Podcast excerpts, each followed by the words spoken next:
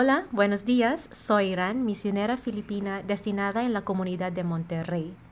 Hoy, viernes 15 de diciembre, vamos a meditar en el Evangelio de San Mateo, capítulo 11, versículos 16 al 19. Hagamos una oración para iniciar. En el nombre del Padre, del Hijo y del Espíritu Santo. Amén. Muchas gracias, Señor, porque nos has regalado este tiempo de Adviento para preparar nuestros corazones para tu venida. Queremos vivir coherentemente nuestra fe y regálanos, Señor, tu sabiduría para que podamos entender tu palabra y vivirla en el día de hoy. Amén. Lectura del Evangelio según San Mateo. En aquel tiempo Jesús dijo, ¿con qué podré comparar a esta gente? Es semejante a los niños que se sientan en las plazas y se vuelven a sus compañeros para gritarles. Tocamos la flauta y no han bailado, cantamos canciones tristes y no han llorado. Porque vino Juan que ni comía ni bebía y dijeron, tiene un demonio. Viene el Hijo del Hombre y dicen, ese es un glotón y un borracho, amigo de publicanos y gente de mal vivir pero la sabiduría de Dios se justifica a sí misma por sus obras. Palabra del Señor. Gloria a ti, Señor Jesús. Hoy es viernes y estamos en la segunda semana de Adviento.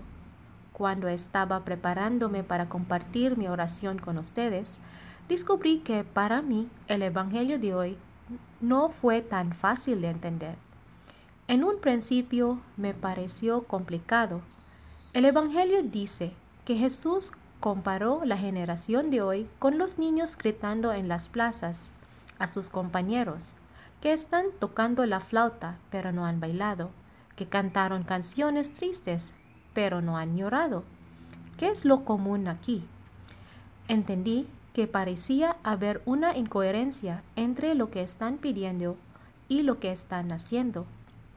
Al final de este Evangelio dice, la sabiduría de Dios se justifica a sí misma por sus obras.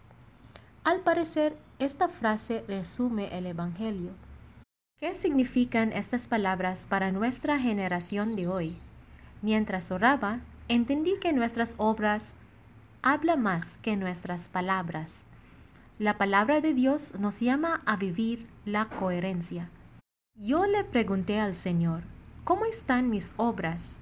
Mis obras hablan de lo que oro y en lo que creo. En la vida cotidiana, ¿pongo en práctica mi oración con obras buenas? ¿Elegí amar más que odiar? ¿Elegí perdonar más que guardar rencores? ¿Practiqué ser más paciente o más agradecida con mis familiares y en mi trabajo? En este tiempo, la mayoría de nosotros estamos comprando regalos para nuestros amigos y familiares. Los fines de la semana, el centro en donde hay gran cantidad de comercios está lleno de carros.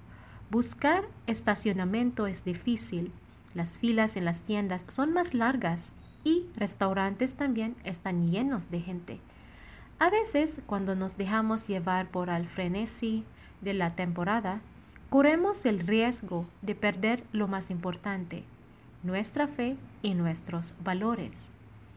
Es bonito que en este tiempo de adviento podamos vivir nuestra fe plenamente y coherentemente desde donde estamos, en las plazas de nuestras vidas, ya sea en la casa o en las tiendas.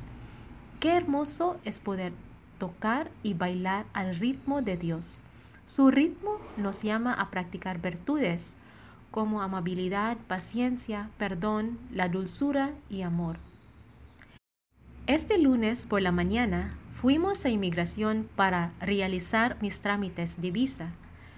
Llegamos temprano para entrar a tiempo. Cuando hicimos la fila para obtener nuestra ficha de entrada, una mujer se metió delante de nosotras. Le dije, Señora, Estamos formados en la fila, pero ella no me hizo caso.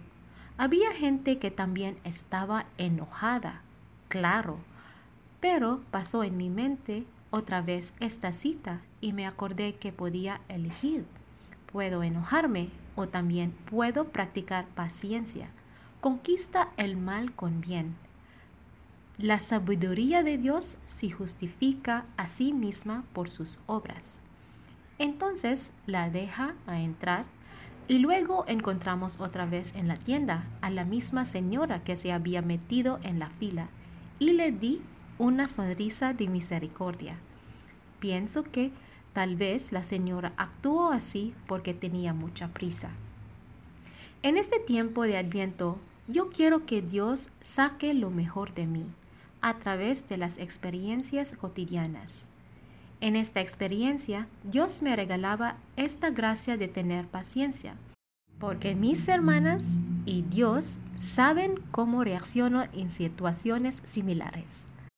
En nuestra vida, Dios nos regala su gracia, pero también tenemos la libre voluntad para practicarlo. ¿Cuál es la acción que Dios te invita a practicar hoy para que puedas bailar al ritmo de Dios?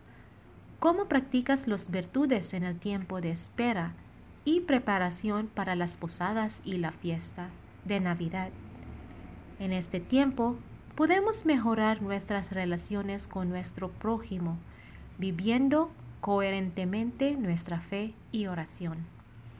Vamos a pedir la ayuda de nuestra Madre María para podemos dar a Jesús lo mejor en nosotros. Amén. Gloria al Padre y al Hijo y al Espíritu Santo, como era en el principio, ahora y siempre, por los siglos de los siglos. Amén.